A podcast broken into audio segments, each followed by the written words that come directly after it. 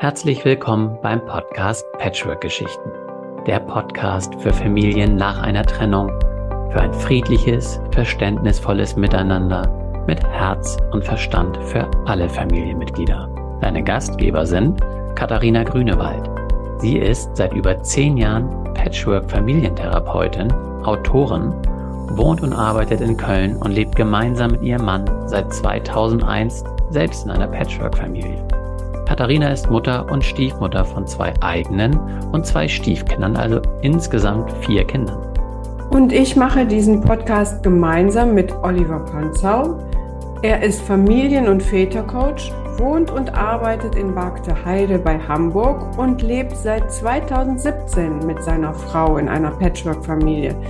Oliver ist Papa von drei eigenen Kindern und Stiefpapa von zwei Bonuskindern.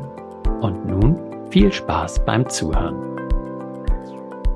Hallo, Oliver. Guten Morgen. Hallo, liebe Katharina.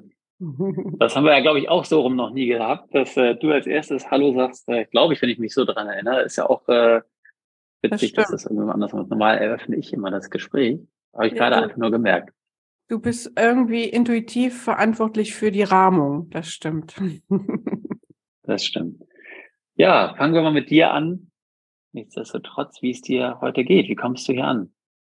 Ja, ich habe schon irgendwie einen aufregenden Morgen hinter mir, weil heute die erste Abi-Klausur äh, meines jüngsten Sohnes ansteht. Und irgendwie, ich, obwohl es ja nicht mein Abi ist, bin ich mit aufgeregt und habe ihm nochmal so richtig schön, ist ja jetzt das letzte, die letzten Male, wo ich ihm ein Schulbrot machen kann und ein paar Nüsschen und Traubenzucker habe ich besorgt. Also sehr fürsorglich als äh, Mutter ihm das mitgegeben. Aber jetzt sitzt er in der Schule und schreibt seine Abi-Klausur. Wow. Ja, spannend. Er ist ja aus zwei, zweierlei Hinsicht spannend, weil zum Teil eben man das selber nachempfinden kann. Man war in der Situation und zum anderen eben dieser Prozess, des Loslassens und Abitur ja. oder ein Schulschluss ist ja dann auch so ein ganz wichtiger Meilenstein im Leben der Kinder. Ne? Ja.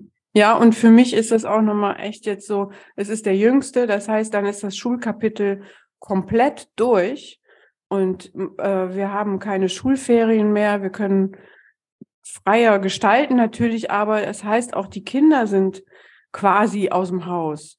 Und ähm, das kennen bestimmt auch viele, dann dieses, ähm, diese Angst vorm Empty Nest. Äh, mhm. Ja, die ereilt mich manchmal und ab und zu. Und das war immer noch so ein bisschen gefangen, weil ja noch der Kleine, der natürlich auch schon ein Kopf größer ist als ich, aber der war ja noch hier und jetzt ähm, ja, macht er sich auch auf. Aber es ist ein neuer Lebensabschnitt, der jetzt kommt. Ich bin da zuversichtlich und gleichzeitig merke ich im Moment sehr stark die Traurigkeit oder dieses Abschied nehmen, loslassen müssen. Das fällt mir schwer. Mhm. Und du? Ja, da, erstmal danke eben fürs Teilen. Ich glaube, das äh, kennen bestimmt viele unserer Zuhörer, Zuhörer wahrscheinlich auch. Äh, vielleicht finde ich spannend. Ich bin ja noch gar nicht so weit, könnte mhm. mir aber mhm. gut vorstellen, dass es mir dann ähnlich geht, weil ich habe auch irgendwo schon mal berichtet, aber es glaube ich vermehrt in ähm, Social Media, ähm, dieses Thema Abschied nehmen, zumindestens für die Tochter, als sie jetzt auf weiterführende Schule kam, habe ich auch gemerkt, wie emotional das für mich ist, wie locker sie davon gesprochen, hey, wir haben so ein, so ein tolles Lied ähm, einstudiert und mhm. ähm, das führen wir alle auf und dann hat sie mir das vorgeführt äh, wir haben es dann gehört im Auto, ich habe sie gerade irgendwo hingefahren und gesagt, das ist das und das. Und dann kamen mir sofort die Tränen so, weißt du, ich gemerkt, ja. so, oh, weil es ging um Abschied und äh, habe dann selber gemerkt, so wow, und ähm, konnte das kaum zurückhalten, aber selber gemerkt, warum halte ich es jetzt zurück? Also diese typischen Ambivalenzen einem selbst, ja, sie darf das ja ruhig sehen, dass ich selber traurig bin. Hat sie dann mal gefragt, wie schaffst, wie schaffst du denn das irgendwie da irgendwie so ähm, ja nicht traurig zu werden. Man sie schockt da gar nicht. Und dann haben ganz viele geweint, auch von den Kindern. Aber sie erzählt mhm. so frei, ja. Mhm. War äh, auch Schön. eine ganz spannende Erfahrung. Und da merkt man eben auch, ja, und wir Erwachsenen zeigen eben immer noch unseren Kindern, dass es vielleicht nicht okay ist zu weinen. Weißt du, weil die machen das einfach und leben es manchmal vor, dass das gar nicht, ähm, ja, dass das irgendwie vielleicht schwierig ist oder so. Aber bevor wir in das Thema ganz Ja, tief genau. einsteigen, ähm, fand ich jetzt nur schön, das einmal zu teilen. Ähm, ja, Ja. wir hatten vorher schon kurz drüber gesprochen. Bei mir ist es so, ich bin im Moment fühle ich mich ein Stück weit müde. Es ist so, aber aus dem All, also alltagsmüde und das ganze Thema Vereinbarkeit mit, mit den Jobs und äh, mit Familie und Krankheiten, Patchwork-Alltag und das kennt ihr da draußen wahrscheinlich alle zur Genüge, äh, macht mich im Moment so ein Stück weit müde. Immerhin, ich bin gesundheitlich fit, halte so die Fahne hoch. Ich bin einer ansonsten Okay. der Ersten, die krank werden und so, oh Gott sei Dank bisher irgendwie nicht. Freue mich auf ein schönes Wochenende nur mit äh, meinen beiden Ältesten, das jetzt eben kommt. Und ähm, ansonsten tatsächlich erwarte ich gerne und hoffnungsvoll den Frühling. Also auf jeden Fall mehr Sonne. Ja. Wirklich genug graue Tage und heute ist wieder so einer. Hab mich Das gefreut über die letzten Sonnentage und äh, ja, am Wochenende soll es tatsächlich schön werden. Da freue ich mich drauf, weil ich bin son sonnenhungrig. So, Ja. Das kann ich gut Das- verstehen, ja. das beschreibt es wahrscheinlich ganz gut. Ja. Okay. Ja, ja. Mhm. Du hast einen ähm, Fall mitgebracht oder Mhm. eine Genau. Frage, wenn ich. Genau, wir haben, ähm, ja, wenn man so möchte, ja, von so einer kleinen Serie gesprochen und so von grundsätzlichen Dingen, eben eine, eine Veranstaltung und dergleichen. Und da wollte ich heute was mitbringen, was ich eben auch ganz spannend finde und bestimmt viele Zuhörer, Zuhörerinnen auch kennen, ist eben die Angst vor dem Umgang. Ja, Umgangswechsel, das, das Mhm. Tauschen, wie, wie, wie reguliert man das äh, mit dem Ex-Partner, Ex-Partnerin, beziehungsweise wenn das Verhältnis eben nicht so gut ist, wie schafft man das so konfliktfrei wie möglich zu machen? Mhm. Und da habe ich mal etwas mitgebracht, wo eben eine Frage eben aufgekommen ist und wo es jetzt weniger darum geht, wie ist die Familiensituation, sondern wie wir jetzt eben einfach den euch hier da draußen ein paar Erfahrungen von uns mitgeben können, beziehungsweise was ist sinnvoll für die Kinder und für die Einzelnen. Das wäre jetzt Mhm. für heute so das Ziel. Ja. Okay, das heißt, Ähm, äh, eine, also keinen Fall in dem Sinne, sondern eine Frage. Ja, ich fange mal an und äh, das wird sich, glaube ich, wunderbar entwickeln. ähm, wie so häufig ist es so, dass sich dann jemand meldet, der gar nicht direkt betroffen ist. Also hier geht es um die, im Grunde um die Stiefmutter, die eben feststellt, dass sie selbst ein Problem damit hat, wie der Umgangswechsel von ihrem Partner mit der Ex-Frau. Okay, ist, ja. ja. Wir können da, wie wir da, wir können da auf alle Seiten nachher auch mal wieder draufschauen. Ähm, Im Grunde ist es so, dass die noch gar nicht zusammenleben. Mhm. Ähm, also sie hat eigene Kinder, ihr Partner hat Kinder, ähm, die leben hauptsächlich bei ihm, was auch, muss man eben tatsächlich sagen, relativ selten ist. Und ähm, alle zwei Wochenenden lebt die Frau, also die Ex-Frau sozusagen von ihrem Partner, das Residenzmodell. Und es ist grundsätzlich so, und das ist eben das Schwierige, dass ähm, ähm, wenn die sich treffen und der Umgang äh, beziehungsweise der Wechsel eben stattfindet, ähm, deswegen hat er sich jetzt auch gemeldet, war für sie ganz schwer selbst zu ertragen, weil sie jetzt dabei war und es mitbekommen hat, dass es dann äh, zu einem Streit kam zwischen der Mutter und dem Vater. Ach so, okay. Ja, Mhm. also es war so, ähm, die Mutter hat die Kinder zurückgebracht und hat dann eben gesagt, ja, der Kleine, es sind, äh, es sind zwei, Kleine hätte gesagt, er wolle jetzt bei ihr wohnen. Und zwar, manchmal sind es ja so kleine Dinge, ähm, weil eben der von dem Kleinen, der Stiefbruder, also von der Zusenderin, ja, der würde irgendwie ihn nicht spielen lassen, weißt du, dann mit irgendwie Dingen, die er hat. Und deswegen möchte er lieber bei der Mama wohnen. Also was, was ganz Kleines, ja. Es also gab einen Auslöser, wo der Kleine gesagt hat, ich möchte bei Mama jetzt wohnen. Und wenn dann viele Dinge nicht geklärt sind, was dann passiert eben, dann wird jetzt dort beim Umgang darüber diskutiert, macht das Mhm. jetzt Sinn oder nicht. Und dann geht es los, wird ein Streit daraus, ob jetzt der Kleine eben da wohnen soll oder nicht und wie die, die Umgangssituation geändert werden soll. Ähm, Mhm. Da ist ein Streit entfacht. Moment, Ja, ich, ich, bevor du weiter erzählst, ich muss noch, vielleicht Mhm. stehe ich so ein bisschen dem Schlauch, aber es ist jetzt so, dass die Kinder bei dem Vater leben und nicht Genau. bei der Mutter, wie es immer noch ja üblich ist, sage ich mal, sondern sie leben bei der bei dem Vater und sind nur jedes zweite Wochenende bei der Mutter. Ah, okay. Ja, das ist ja schon was Außergewöhnliches. Erstmal, das hatte ich so nicht verstanden. Aber okay. okay. Und dann gibt es bei dem, bei den Übergaben Streit. So. Genau. In dem ja. Fall wurde jetzt sogar eben das ganze Umgangsmodell in Frage gestellt, okay. weil der Kleine gesagt hat, ich will jetzt bei dir wohnen, Mama. Okay. Und die, Wie alt ist der Mama, Kleine, weißt du das? Ähm, der ist sechs. Okay, ist ja noch klein, ja. Ja, eben. So. Und jetzt müssen wir vielleicht auch nicht, können wir gleich überlegen, ob wir da bewusst darauf eingehen, wie ernst man jetzt diese Aussagen nimmt. Fakt ist, jetzt geht es ja eben darum, das werden viele wahrscheinlich auch schon spüren, ja, muss man das jetzt dort besprechen? Wenn man jetzt logisch daran geht, wahrscheinlich eher nicht. Aber ähm, es kann ja passieren. Das heißt, mhm. jetzt geht es eben darum zu sagen, hey, ähm, wie, wie entsteht eigentlich Streit oder, oder welche Themen gibt es da womöglich und wie kann man jetzt einen Umgang gestalten, um solche Themen okay. da gar nicht rauszunehmen? Also was kann man grundsätzlich machen, um das nicht schwierig zu machen oder eben auch damit umzugehen, weil das ist nämlich der nächste Punkt und das kennen bestimmt viele, wenn ein Umgang stattgefunden hat und der Wechsel ja häufig kenne ich zumindest selber auch aus eigener Erfahrung, mag ich nachher auch noch erzählen, ist ja schon so eine emotionale Phase. Das Kind muss sich umstellen mhm. und manchmal bringt es ja etwas mit und erzählt etwas, was dann wiederum etwas auslöst.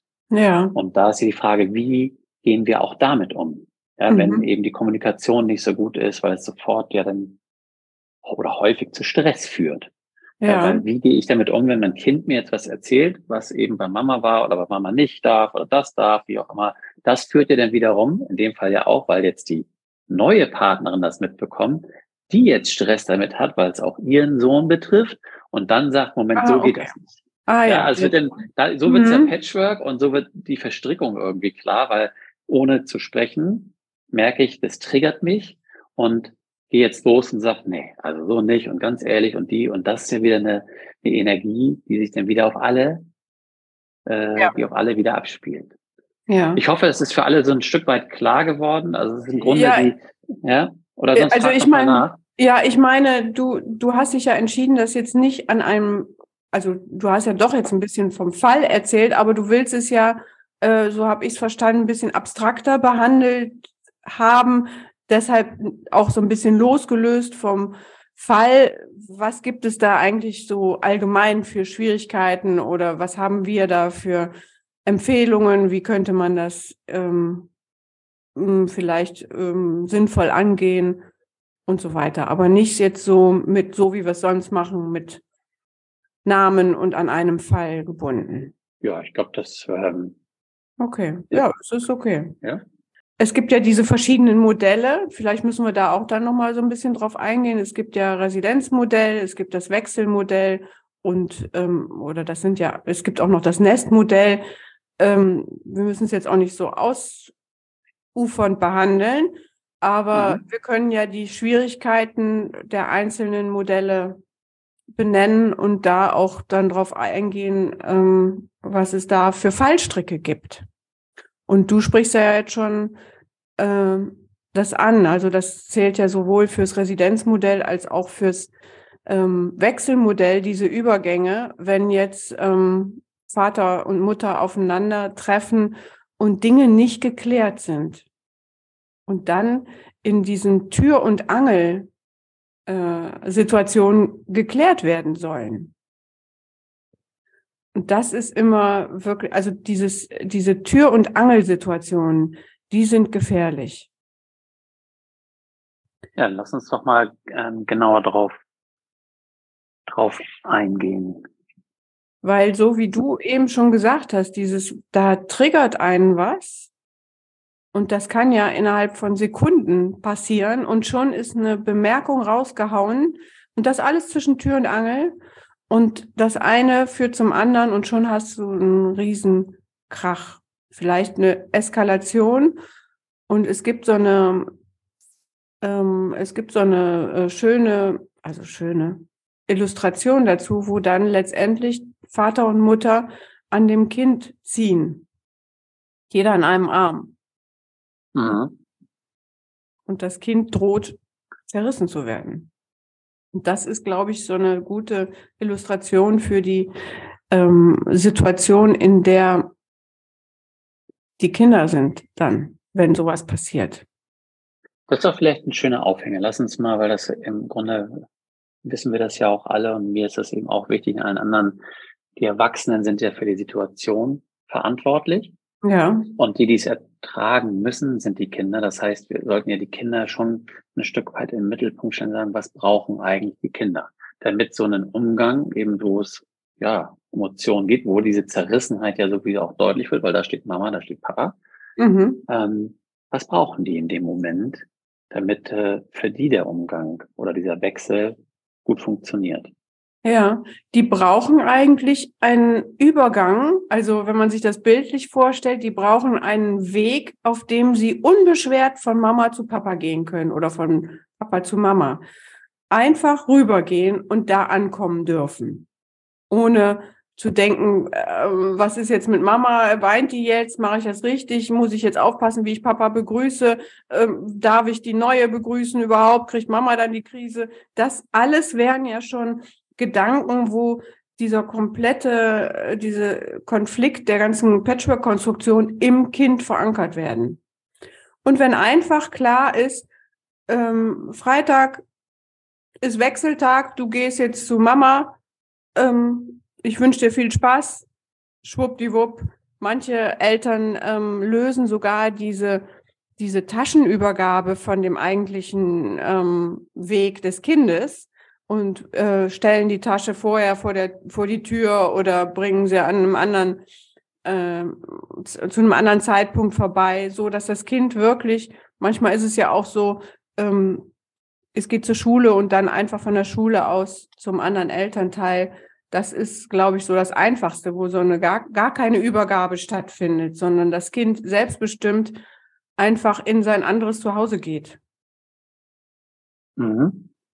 Ähm, da sprichst du natürlich was an. Muss ich jetzt eigentlich drauf eingehen, weil im Grunde das ist, was wir ja auch vereinbart haben, relativ schnell, ähm, ist das eben auch unser Modell. Also wir leben ja das Wechselmodell, für die, die es eben nicht wissen, schon seit Beginn an. Wir haben das einzige Mal, wo wir das aufgesplittet haben, war im Grunde, weil wir am Anfang aus der Angst, die Kinder brauchen uns mehr und unsere eigene Angst, Kinder loszulassen, konnten wir uns eine wochenweise ähm, Wechsel nicht vorstellen. Mhm. Aber sehr klein getaktet, gestückelt und haben dann nach einer Beratung beim Jugendamt eben festgestellt, dass es nicht zielführend für die Kinder und auch nicht für uns und haben uns dann auf eine Woche, eine Woche. Und das leben wir tatsächlich seit sechs Jahren und haben eben auch schnell festgestellt, dass das für uns wohl auch am einfachsten ist, um diese Emotionen nicht aufkommen zu lassen, um nicht dieses an der Tür stehen haben, ich verlasse das eine Haus, und das mhm. andere, weil das ist ja eben, ne, ich sehe hier, bin ich, habe ich mein Nest bei Mama und da bin ich bei Papa und da lebe ich ein anderes Leben und ähm, selbst wenn wir das wollen, und das ist ja der nächste Punkt, jetzt geht es um die Erwachsenen, Kinder haben ja so die feinsten Antennen, die es, glaube ich, gibt. Und die spüren ja, sobald da irgendwie was komisch ist. Und genau. in dieser Situation möchten sie ja nicht. Und deswegen haben wir relativ schnell gesagt, ähm, ja, lass uns das doch über die Schule machen. Also wir gehen da zur Schule, wir wohnen, geht natürlich nicht für jeden. Bei uns ist das so, genau. wir wohnen relativ nah zusammen. Und deswegen war das relativ einfach. Und genauso wie du auch gesagt hast, hat sich das irgendwie auch so eingespielt, dass dann tatsächlich ich die Taschen abgeholt habe, äh, gebracht habe, manchmal nachher sogar auch Fahrräder, wenn das zu weit war. Also jetzt woanders leben, muss ich nicht drauf eingehen, aber im Grunde konnten sie auch mit dem Fahrrad zu uns fahren am Anfang und die Taschen und das Ganze ähm, habe ich mich dann darum gekümmert. Und so waren die Kinder tatsächlich komplett frei und konnten morgens mit dem Fahrrad zur Schule fahren, nochmal Tschüss sagen und nachmittags dann äh, mit dem Fahrrad zu uns fahren, Hallo sagen und die Taschen waren da, es war alles da und konnten so den Wechsel mhm. vollbringen. Also ja. ich glaube, die sind, kamen, so kam es bei uns zumindest an, immer sehr gut damit klar. Und ich glaube, das ist das, was du ja auch meinst, ist eben, dass dann der Weg einfach ist. Das Einzige, genau. was sie eben haben, sind, müssen mit sich sein dann. In dem Fall, wenn sie jetzt traurig losfahren zur Schule, haben sie natürlich auch genau. niemanden, der sie aufhängt. Das ist dann nicht gegeben. Ja, und das ist äh, vielleicht auch nochmal interessant und etwas, ähm, was auch Elternsache ist. Also wenn ich merke als Mutter, mein Kind fährt morgens ähm, traurig zur Schule, weil es sich Sorgen macht, dass es jetzt eine Woche lang nicht bei mir ist, dann ähm, ist das vielleicht etwas, wo ich diese Sorge mit dem Vater bespreche oder besprechen kann, äh, damit der das ähm, auffängt oder nochmal beim Kind nachfragt und behandelt. Und zwar nicht in dem Sinne, äh, du musst doch gar nicht traurig sein, äh, du siehst doch Mama nächste Woche wieder, sondern was ist es denn, was dich traurig macht? Und manchmal ist es einfach so, dass Kinder sagen, ja, dass ich Mama jetzt nicht sehe. Und dann kann man vielleicht es einfach auch so stehen lassen, dem Raum geben, weil ja, natürlich ist das immer ein Abschied. Und dann kann man quasi auf das gucken, was man jetzt in der Woche hat mit Papa. Und das, wenn man mhm. merkt, also in vielen Familien bilden sich sozusagen ähm, intuitiv Rituale ein.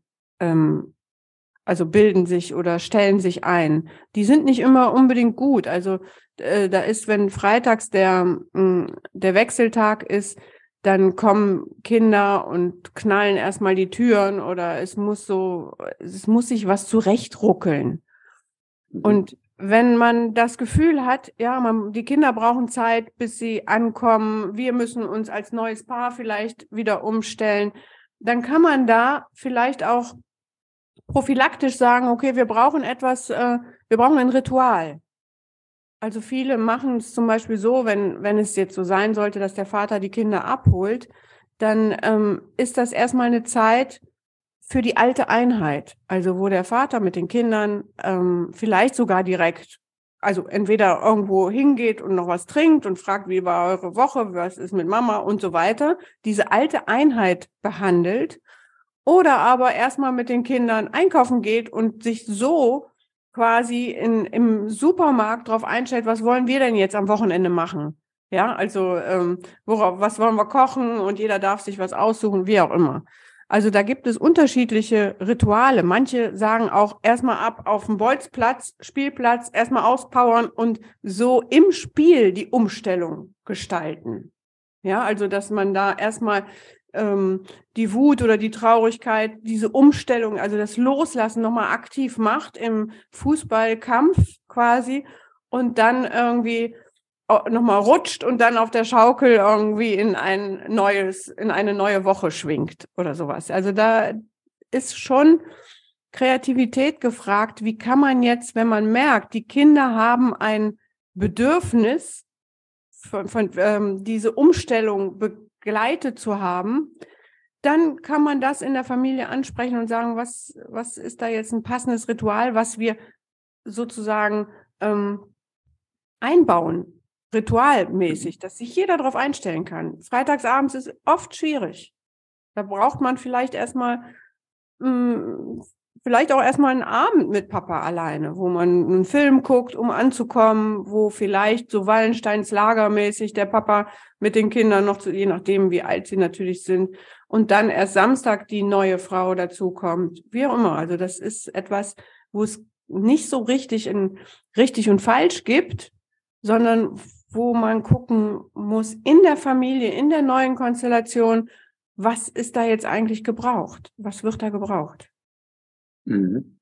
Also ich finde es schön, auch die Bilder, die du da ähm, aufzeigst und die Ideen, die du mitbringst. Ich habe natürlich auch meinen eigenen Kontext. Jetzt sprichst du eben von Freitag, ja. klassisch eben Residenzmodell ist auch wichtig.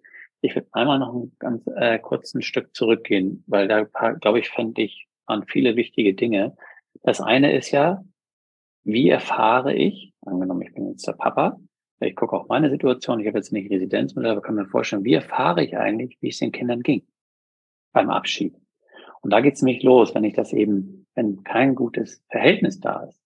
Die Frage, wie schaffen wir das, auf eine Art und Weise zumindestens wertschätzend ähm, die Information rüberzubringen. Ja. Ohne, und dann ist die Frage, wie gehe ich denn damit um? Also, warum erzähle ich das? Weil ich bekomme die Info von meiner Ex-Frau. Ja, ich habe die Kinder heute losgeschickt, die haben geheult, die wollen, ne, die wollen eigentlich nicht zu dir. So. was macht das jetzt mit mir als Papa? Schön, ja. Ja, genau, aber das ist doch genau das so. Und dann ist es so, ich freue mich, ich möchte auch, weil ich möchte, dass sie zu mir kommen und dann geht es also häufig dann eben gegen die, die Ex-Frau, was hast du denen gesagt, was hast du gemacht, dass sie jetzt so denken, wie auch immer. Und ähm, egal, wo es da jetzt eben reinspielt, ich glaube, es ist erstmal wichtig zu gehen, okay, ich kann natürlich über die Situation traurig sein erstmal. Und dann habe ich aber, wenn ich die Information erstmal bekommen habe, wäre schön, wenn sie anders verpackt würde, klar. Dann kann ich aber erstmal auch damit umgehen, weil die Gefahr besteht, dass wenn die Kinder kommen dann, in meinem Fall jetzt irgendwie, also werden nicht gebracht, aber dann kommen die Fahrrad, bei uns zum Beispiel häufig so, dann haben sie sich im Laufe des Tages ja schon darauf eingestellt. Kinder sind ja auch super anpassungsfähig. Die mhm. kommen, die wissen, da sind bei uns jetzt eben die anderen Kinder, die freuen sich dann darauf und gehen sofort ins Spielen, sofort in die Aktion. Mhm. Bei uns mhm. wäre überhaupt kein Raum, selbst wenn ich das wollte. Also müsste ich selber einfordern, Raum, hey, ich möchte das erst wieder da haben. Ja. Und, ähm, und dann ist es wieder so, ne, wenn wir über Rituale sprechen, bei uns eher so, dass es am Abend dann rauskommt. Weißt du, wenn Ruhe einkehrt, wenn so ins Bett gehen Zeit ist, man hat Zeit, ein bisschen zu reflektieren, die Kinder auch. Und das ist natürlich genau der Moment, wo ich eben gelernt habe, auch so ein bisschen nachzuhorchen. Wie geht's dir eigentlich? Wie, wie, wie läuft's? Auch wenn es manchmal dann so ist, oh, es ist heute sowieso schon später geworden, weißt du, und jetzt willst du mir noch eine halbe Stunde was erzählen, aber es kennen, glaube ich, sehr viele Eltern, auch Teenager, auch eigene Kinder machen das gerne dann so, ja. hey, jetzt habe ich Raum, jetzt würde ich gerne noch eine Stunde mit dir sprechen, so.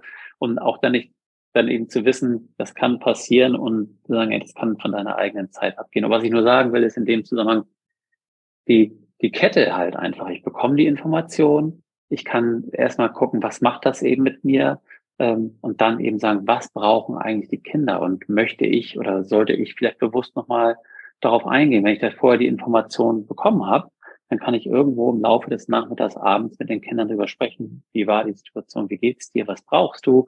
Ähm, ich glaube, das ist ähm, ganz wichtig, weil dann kann man eben in die Lösung gehen und sagen, hey, wie können wir es eben anders machen? Ja, wie kann ich dich ja. dabei unterstützen? Ja. Je nachdem, ja. wie alt das Kind ist natürlich, ne?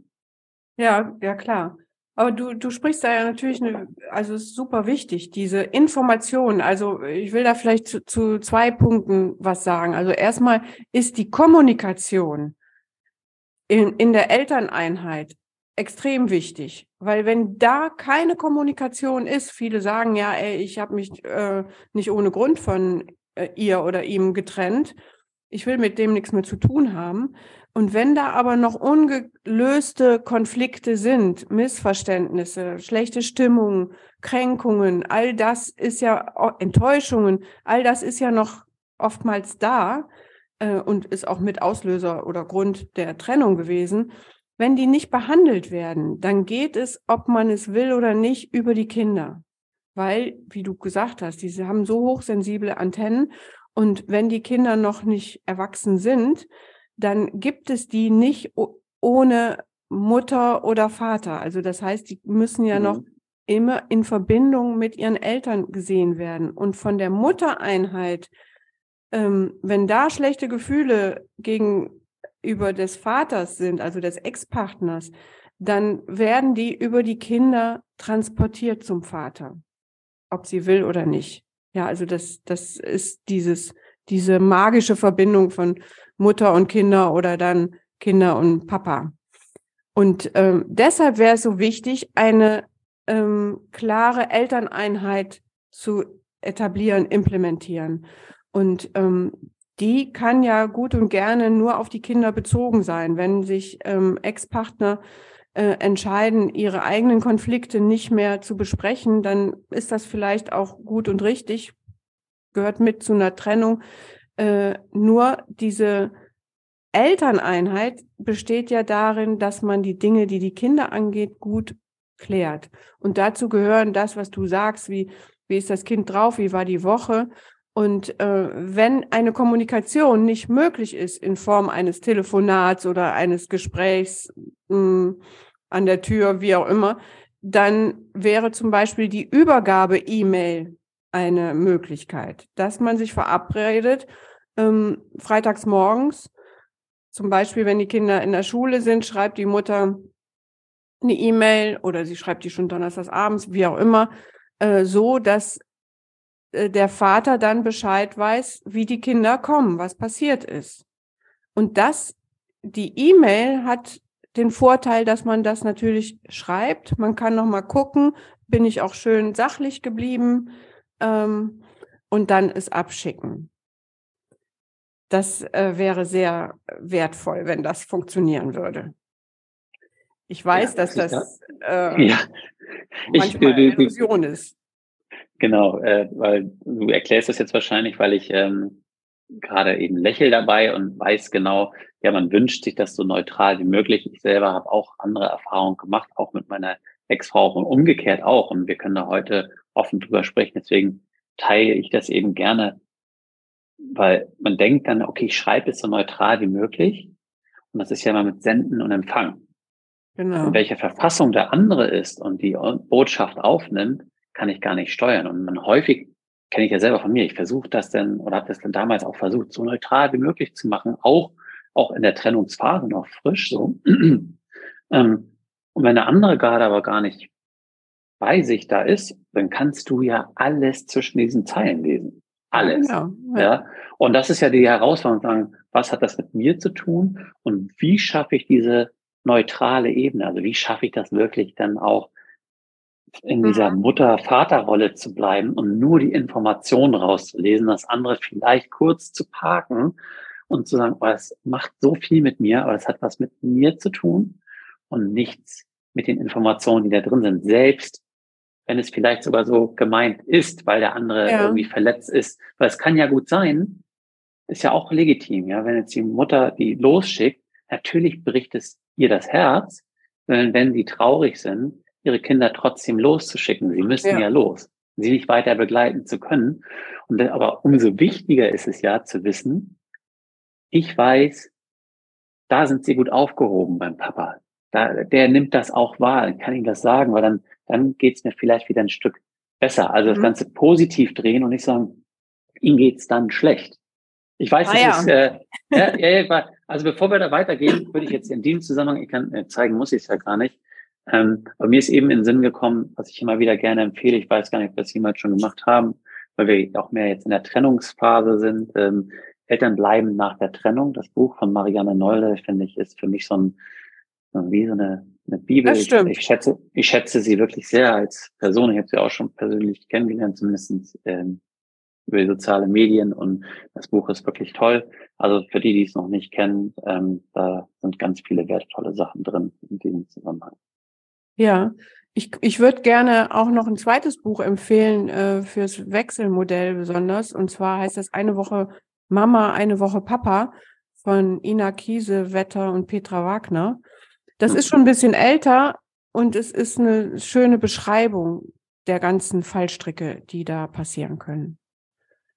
Und jetzt wollte ich aber noch mal auf das, was du gesagt hast. Ähm, das, was du ansprichst, ist natürlich diese Selbstregulation der Eltern. Also, mhm. ne, wenn ich selber merke als Mutter, ich bin traurig, dann habe ich diese Energie in mir und es ist etwas, also es ist sehr herausfordernd, mich dann so zu regulieren, dass ich diese Energie jetzt nicht in Form eines Schuld Machens, eines Vorwurfs äh, dem Vater rüberreiche, sondern diese Energie bei mir behalte und mir Raum schaffe für meine Traurigkeit und die in irgendeiner Weise behandle. Und das ist eine, wirklich ein hoher Anspruch an Eltern, diese Selbstregulation zu lernen. Und nichtsdestotrotz ist das so wichtig und wertvoll. Und natürlich für die Kinder Gold wert, weil sonst übernehmen die Kinder diese Regulation. Und ähm, in meinem Buch schreibe ich zum Beispiel, also ich, ich bin jetzt bei dem Buch Glückliche Stiefmutter, da beschreibe ich eine Übung, das heißt Kanonenkugeln fangen. Ja. Und äh, das wäre sowas wie, ähm, wenn ich jetzt so eine E-Mail bekomme wo mein Ex-Partner leider sich es nicht, obwohl er vielleicht sogar es wollte, es nicht geschafft hat, sich gut zu regulieren. Ja, und ich spüre da diesen Vorwurf, da kommt eine Kanonenkugel an, dann kann ich mich üben in Kanonenkugeln fangen und sage, okay, ich schalte sozusagen meine oder habe ein Schutzschild und fange erstmal diese Kanonenkugel auf und entschärfe die. Das heißt, ich gucke da mit einem, ähm, naja, ein anderes Bild ist diese Rezeptionistin von einem Hotel und gucke eigentlich, gucke nur, was ist die sachliche Info darin? Und ich ähm, mache erstmal wie so bei so einer Zwiebel die Haut der Beleidigungen ab, ich ähm, mache die Kränkungen und ähm, die Vorwürfe, das alles tue ich weg, sozusagen entsorge ich. Und die, den Kern, mein Kind ist traurig, das nehme ich und das leite ich weiter an mein Mutterherz oder Vaterherz. Und damit muss ich dann gucken, was mache ich. Also das, was du beschrieben hast. Wie das heißt, ich, ähm, wenn ich weiß, mein Kind war heute Morgen traurig, dann bin ich doch jetzt erstmal guck, äh, gespannt, wie es zu mir kommt. Und wenn es so ist, wie du beschreibst, das Kind kommt äh, äh, fischfidel nach Hause, dann hat es ja schon geschafft, in der Schule als Umschaltschleuse, ähm, sage ich mal, sich selbst zu regulieren ja, und kann, hat sich eingestellt auf jetzt die neue Geschwisterschar bei euch und kann direkt in das neue System. Und dann wird es so sein, dass diese Traurigkeit, so wie du das erzählt hast, abends nochmal kommt. Das heißt, am ersten Abend muss ich, so wie du das beschrieben hast, vielleicht eine halbe Stunde, ähm, ja, extra Zeit einplanen. Das heißt, da wird noch nicht ähm, lange gespielt oder Fernseh geguckt oder wie auch immer, sondern ich plane für mich ein, ähm, da bring, da dauert das zu Bett bringen einfach eine halbe Stunde länger. Es könnte noch was kommen. Ja. Ja, genau. Das ist einfach so, ich glaube, dieses Bewusstsein, also bewusst in diese Rolle zu gehen, so wie wir gerade drüber gesprochen haben, und ich finde es so toll. Und wir hatten ja auch mal ein Interview geführt dazu, ähm, glückliche Stimmt. Kinder nach der Trennung zu finden auf meiner Website, äh, was die äh, Kanonenkugelfänge angeht. Aber ich finde es ein wunderbares Bild und kann, kann mir gut vorstellen, dass jetzt auch viele da, jetzt davor sitzen und sagen, oh, das ist, wie du schon sagst, ein echt hoher Anspruch. Und es geht ja auch hier nicht darum, dass wir sagen, so müsst ihr sein oder so sollt ihr sein, sondern einfach nur zu sagen, es kann funktionieren. Also es ist ein Prozess, ein Transformationsprozess, der ein selbst, ich kann es für mich ja auch nur sagen und dann für Klienten dahin bringt, ähm, einfach bewusster die Dinge wahrzunehmen und selber in eine Lage zu kommen, wo ich wieder handlungsfähig bin, nicht mich von Emotionen immer leiten zu lassen. Ne, wie du sagst, die Kanonenkugeln fliegen, wenn nur am, am Ausweichen und die über explodieren überall. Der Wunsch ist ja, wenn ich jetzt an mein Glück denke, dass ich die alle Situationen im Griff habe, nämlich dass ich handlungsfähig bin. Und dass das alles ein langer Weg sein kann und bedeutet, ich höre unseren Podcast, ich lese Bücher, ich suche mir vielleicht externe Hilfe. Und weil ich mir wünsche für mich und mein Leben, dass es eben, dass ich da besser klarkomme und dass es eben dann auch für die Kinder besser wird und so alles besser mhm. wird. Und das kann da jeder nur für sich eben entscheiden. Aber es hilft erstmal das annehmen und sich bewusst werden, wie könnte es ihm gehen, ja, wie könnte es mir damit gehen, um sich einfach damit auseinanderzusetzen und nicht einfach nur, und das ist eben das Schwierige, im Alltag bleiben, einfach nur ja. alles abarbeiten. Ja, genau. Ja. ja. Ähm, eine, eine Sache würde ich dazu gerne, weil das ist auch, das hört sich mal alles so toll an und ich sage ja auch mal, ich bin da ganz transparent und erzähle gerne und man lernt aus Fehlern und das habe ich mir für heute eben vorgenommen, das auch gerne zu teilen ähm, das war relativ am Anfang ähm, der, der, der Trennung, möchte ich sagen. Und wo ich eben genau einen Fehler gemacht habe, den ich im Nachgang eben nie wieder machen würde im Umgang, weil da war das so, dass mal, äh, meine Jüngste noch im Kindergarten war. Und ähm, ich ähm, eingespannt war noch am Job und ich, ich habe gemerkt, ich, es gibt eine feste Abholzeit und danach darf ich dann eben nicht mehr kommen. Und ich habe stand im Stau oder irgendwas war ich hatte, kam ein bisschen später und dann habe ich meine heutige Frau angerufen und gesagt, ich werde es nicht schaffen, kannst du bitte hinfahren und sie abholen. Da war aber noch nichts geklärt im Kindergarten, auch nicht mit meiner Ex-Frau, dass oh, sie die womöglich okay. abholen könnte. Und jetzt äh, ahnt schon jeder, was passiert. Weil mhm. natürlich kommt an dem Tag, ähm, ist das so, dass nämlich der Cousin von ihr, der auch im Kindergarten ist, auch abgeholt wird. Ja, und dann eben jetzt auf einmal eben meine neue Partnerin ungefragt sozusagen die das Kind abholt und dann auf äh, praktisch aus jemand aus der, meiner alten Familie. Mhm. Und es ist im Kindergarten eben eskaliert leider. Oh, so, und das, äh, ähm, und das ist, äh, im Nachgang war ich so, so traurig. Also erst natürlich kam auch, weil es gab Anrufe und es gab viel, und ich erzähle das eben auch, weil wir haben es auch ein Stück weit aufgearbeitet, aber das zeigt eben nur, dass eben genau so eine Situation passieren kann und ich zumindestens im Nachgang auch in der Lage war, zu schauen, was habe ich denn, was hätte ich anders machen können? Ja, weil natürlich habe ich gedacht, ja, was soll das schon sein? Sie kennt, also meine Tochter kennt sie ja, ist doch alles gut. Mhm. Aber dass so eine Situation entstehen kann, weil ich nicht in der Lage war, eben, und das ist das Wesentliche, ich bin ja der Papa und ich bin für den Umgang zuständig. Das heißt, ich habe es nicht klar kommuniziert. Ich habe eben nicht für diese Sicherheit gesorgt, sondern für diese Unsicherheit.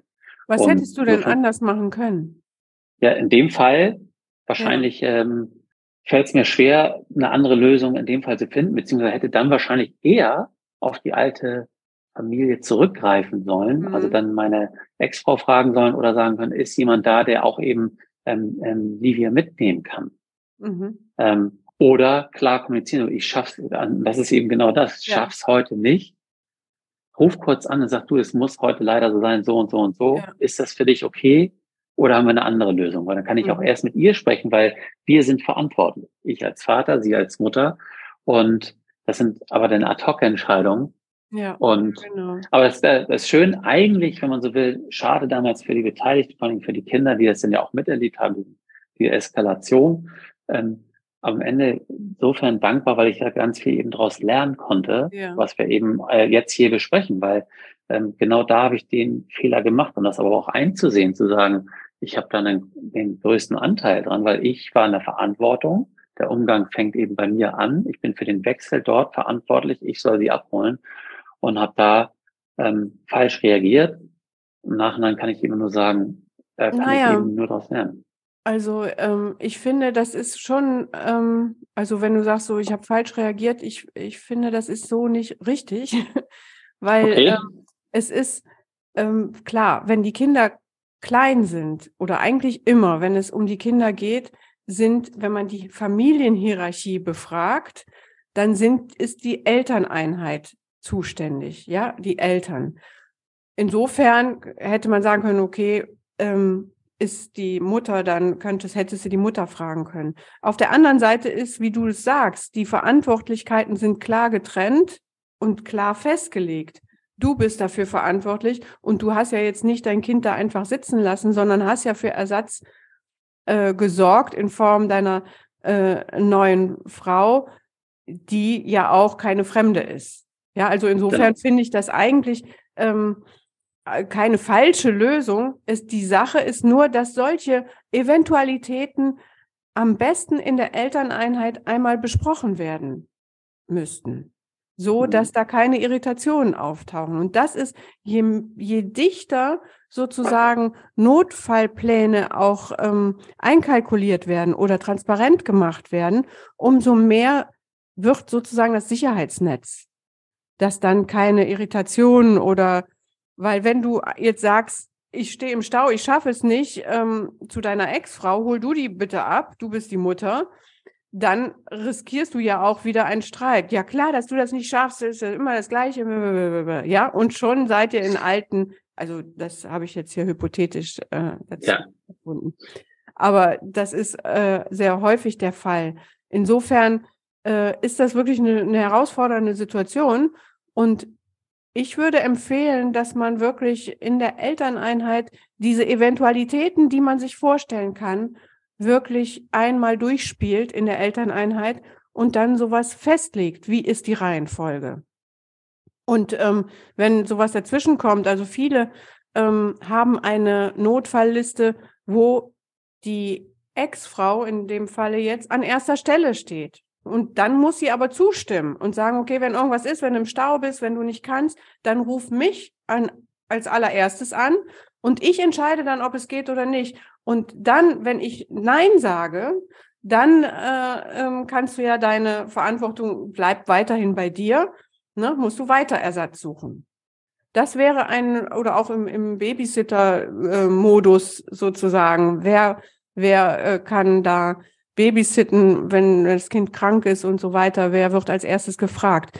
Das wäre eine Absprache in der Elterneinheit. Und nur wenn die Ex-Frau da zustimmt, übernimmt sie dann auch die Verantwortung und dann hat man diese Vorwürfe schon wieder gefasst. Ja, also es ist ja, sie hat eine reelle Chance, auch Nein zu sagen. Ja, also stimme ich dir natürlich total zu. Das könnte ich sagen, aber, nicht aber, und das setzt voraus, dass wir eben äh, genauso kommunizieren können, dass mhm. wir in einer Phase, die emotional vielleicht noch belastet ist, wir haben es nicht richtig aufgelöst, dass wir da gar nicht dran denken. Warum? Jetzt spreche ich vor allen Dingen, für, ich kenne das eben auch von vielen Klienten, ich betone eben Männer, dieses Thema Konflikte angehen. Mhm. Weil wenn ich jetzt einfach, ähm, weißt du, es ist leichter, das irgendwie auszuhalten, zu hoffen, dass dieser Fall gar nicht eintritt, anstatt bewusst, weil wir denken ja sehr analytisch, bewusst zu sagen, was mache ich denn? Häufig ist es ja so, ich gehe, mache das genauso weiter wie vorher. Häufig arbeiten sie ja mehr und reduzieren jetzt nicht ihre Arbeit, sage ich jetzt mal, wenn denn Trennung stattgefunden hat. Mhm. Womöglich ist die neue Partnerin, wenn es eine gibt, ein Stück weit verantwortlich. Sowas wird übrigens auch häufig nicht besprochen. Es ist so wichtig, weil genau das löst ja wieder vieles dann auch bei der Ex-Frau im Aus. Und dann eben zu sagen, und diesen Konflikt, weil ich weiß ja, wenn ich jetzt mit ihr spreche und sage, übrigens meine neue Partnerin, könnte sie übrigens vielleicht dann auch mal, wenn ich nicht kann, auch die Kinder abholen, weiß ich, ich muss womöglich ein Konfliktgespräch führen. Und weil ich konfliktscheu bin, mache ich es lieber nicht und hoffe, es geht alles gut. Ja. Das heißt auch ne, bewusst dieses, eben, wie du schon sagst, ja, anzunehmen. Ja. Diese Haltung führt aber früher oder später in die Sackgasse. Und deshalb wäre es auch für diese Männer natürlich eine absolute Herausforderung. Das sehe ich und das weiß ich, kriege ich ja auch äh, in meiner Praxis immer mit. Aber es ist eine lohnende Investition, da in die Selbstregulation zu investieren und ja. da ähm, ähm, sich vielleicht, es ist was völlig anderes als äh, Entscheidungen ähm, oder Regularien zu treffen im, in der Firma, im beruflichen Bereich. Da sind die Männer ja häufig sehr gut. Und dann sind sie aber in diesen liebestechnischen Absprachen ähm, leider so Vermeider und Verdränger, dass es kaum zu glauben, dass das ein und derselbe Mann oft ist. Ja, das lasse ich mal so stehen, weil mhm. auch das ist eben nicht, dass ihr, liebe ähm, Frauen da draußen jetzt losgeht und sagt, siehst du, die haben gesagt, äh, ne, so und so, darum geht's gar nicht, weil das macht ja auch kein Mann absichtlich. Ja, mhm. das ist ja dann auch wieder, jetzt gehen wir mehr so in Persönlichkeitsentwicklung, wo wirklich, wir nehmen auch rein. Das kommt ja irgendwo her. Und ja. auch das anzuerkennen, zu sagen, oder erstmal zu sehen, ich schaffe es nicht, sondern wie kann ich mir eigentlich helfen oder wie komme ich da raus? Eine Partnerschaft oder grundsätzlich Beziehungen so weit auf Augenhöhe zu führen, dass ich weiß, ich kann in den Konflikt gehen, Konfliktgespräche führen, ohne jedes Mal eben zu denken, mhm. das schaffe ich nicht und ich vermeide es lieber. Ja. Aber das würde jetzt zu, glaube ich, würde glaube ich zu weit. Ja, ich will nur noch sagen, eine, ja? ich will nur ganz kurz noch einen Aspekt dazu nehmen, was dann auch mhm. passiert, weil gerade diese Männer ja dann oft äh, bewusst oder unbewusst sich Frauen suchen, die sehr willig sind, ihnen beizustehen und die neuen Partnerinnen da wirklich auch ihn in seiner alten Art und Weise unterstützen und sagen, na klar, klar verstehe ich, dass du diesen ja. Konflikt nicht eingehst, dann mache ich das für dich in irgendeiner Art und Weise, nämlich ich äh, halte das aus, diese äh, schlechte Stimmung oder ich ähm, ich gehe vielleicht mit deiner Ex in Konfrontation oder sowas, ja.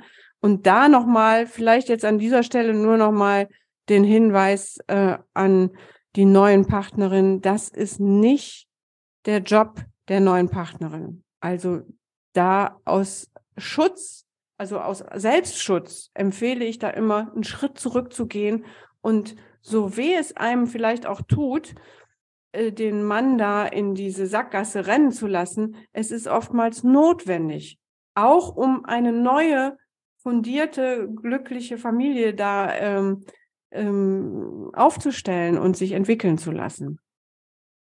Ja, da sagst du natürlich noch was, machst du nochmal, würde ich sagen, ein Fass auf, aber das dürfen wir natürlich systemisch auch nicht vergessen. Weil ganz häufig ist es ja, wenn wir über ne, glückliche Stiefmutter, Stiefmutterfalle, weil ich mir das eben annehme. Und das heißt nicht jetzt da draußen, dass man sagt, okay, ich nehme mich jetzt zurück, ich sage gar nichts mehr, ich fresse alles in mich rein und dann platzt das irgendwo anders raus, sondern woher kommt dieses Bedürfnis eben, ne? auch dann zu sorgen, beziehungsweise warum nehme ich mir das an? Und auch darüber zu sprechen, ist ja auch total wichtig, wenn man es dann schafft, auch auf Augenhöhe nicht zu sagen, du machst das und du musst dafür sorgen, lieber neuer Partner, dass es mir nicht schlecht geht damit. Und auch zu sagen, wo kommt das denn jetzt bei mir her? Warum ist das so wichtig für mich, dass da die Absprachen stimmen? Ähm, genau. Was hat genau. das mit der Ex zu tun? Haben wir auch ganz häufig ja auch schon drüber gesprochen. Ja. Ähm, und das ist natürlich dann wieder der Konflikt, was wir auch häufig haben, was der Mann dann hat. Er sagt, oh, jetzt meine neue Partnerin, die kommt jetzt zu mir, die Ex will auch was. Ja, das ist eben Patchwork leider, äh, möchte man so sagen. Genau.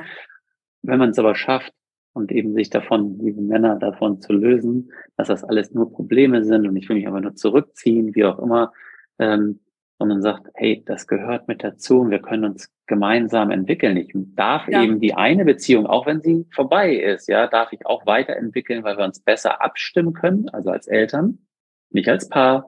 Und mit meiner neuen Partnerin darf ich mich eben auch jetzt weiterentwickeln und nicht in alte Muster wieder verfallen und weitermachen wie vorher in der Hoffnung, mit der wird das jetzt alles gut. Damit habe ich jetzt meine Ruhe. So, das, äh, ja. das läuft eben nicht. Ja, und da ganz zentral und äh, wichtig ist Selbstliebe, Selbstfürsorge und Selbstregulation, haben wir eben auch schon gesagt, ist ein Teil davon.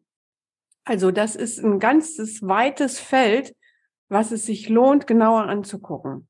Vielleicht auch im Coaching. Ja. Dann lass uns doch einmal ähm, finde ich gut, weil wir haben jetzt auch wunderbar eigentlich äh, nochmal die Rollen oder Position eingenommen von, von der Anfangs-Ausgangssituation. Das heißt, wenn wir uns das eben anschauen, jeder Erwachsene dort kann was für sich tun. Also erstmal die Eltern. Nehmen wir mal Punkt eins. Ähm, wenn sie es schaffen, dann sollten sie während des Umgangs, äh, beziehungsweise des Umgangswechsels eben keine Themen auf den Tisch legen, die irgendwie beziehungstechnisch oder irgendwas, was eigentlich da nicht hingehört. Und da geht es darum, eine Sicherheit, einen einfachen, sicheren Weg für die Kinder zu schaffen, von dort nach dort zu gehen und sich dann eben womöglich auch ein Stück weit erstmal zurückzunehmen und Themen, die aufkommen, wenn es einen Umgang gibt. Also man, man sieht sich, Themen eben anderweitig auf eine, irgendwann anders zu lösen. So. Wenn wir das nicht schaffen, haben wir eben ja auch äh, aufgezeigt, dann machen wir einen anderen Umgang, versuchen was anderes zu lösen, wo wir uns gar nicht sehen müssen, um dann diese Emotionen aufkommen zu lassen, ist dann vielleicht der bessere Weg, um äh, diesen sicheren Weg zu schaffen für die Kinder. Ja. Kommunikation ist wichtig. Wenn es klappt, findet einen Weg dafür, dass das irgendwie so sachlich wie möglich ist, ähm, weil das hilft eben, dass ich dann eben das annehmen kann, meinen Umgang ähm, und weiß, wie es dem Kind geht, weil das Kind steht auch im Mittelpunkt. Und was mit meinen Emotionen ist, die darf ich mir gesondert anschauen. Da haben wir auch drüber gesprochen, Thema ja. Selbstregulation. Ähm, das heißt, was macht das eigentlich alles mit mir? Wenn ich das schaffe, das so ein bisschen zu reflektieren, wo kommt das alles her? Und da auch in den Austausch zu gehen.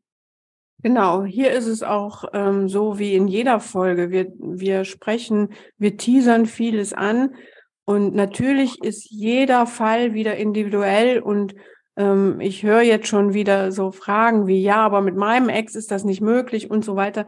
Dann ähm, hier nochmal wirklich auch der Aufruf, schildert uns euren Fall, auch gerne per Sprachnachricht oder per E-Mail oder wie auch immer. Und wir nähern uns dann genau eurem Fall auch nochmal an und gucken, was da vielleicht geht oder wichtig wäre. Ja, danke nochmal für den Aufruf, genau. Ähm, das machen wir sehr gerne. Ja, gut. Schön. Ich finde es äh, noch sehr schön. Äh, es hat sich sehr schön entwickelt, das Gespräch. Ich hoffe, ihr draußen habt euch äh, einiges mitnehmen können dafür und wenn ihr noch Fragen habt, meldet euch gerne. Ansonsten bleibt erstmal. Wir hoffen auf den Frühling. Ich wünsche dir noch genau. einen schönen Tag. Und dann Vielen Dank und auf Wiederhören. Bis dann. Ciao. Ciao. Wir hoffen, dir hat die Folge gefallen und du kannst die Inhalte für dich und deine Situation nutzen. Alle Informationen zu dieser Folge und natürlich auch zu Katharina und mir findest du in den Show Notes. Wir freuen uns, wenn du den Podcast abonnierst, eine Bewertung und einen Kommentar für uns hinterlässt. Und wenn du glaubst, dass dieser Podcast auch anderen Menschen aus deinem Umfeld helfen kann, empfehle ihn doch gerne weiter und wir machen die Welt gemeinsam zu einem besseren Ort. Du hast ein Thema für uns, das wir unbedingt im Podcast besprechen sollten, dann schreib mich gerne an unter post at oliver-panzau.com Stichwort Patchwork-Geschichten und schildere mir deine Situation und ich melde mich bei dir. Dir jetzt noch einen wundervollen Tag oder Abend und denke mal daran, du bist nicht allein. Seid neugierig, sprecht über eure Bedürfnisse, seid geduldig und gestaltet euer Familienleben gemeinsam. Viel Spaß beim Umsetzen.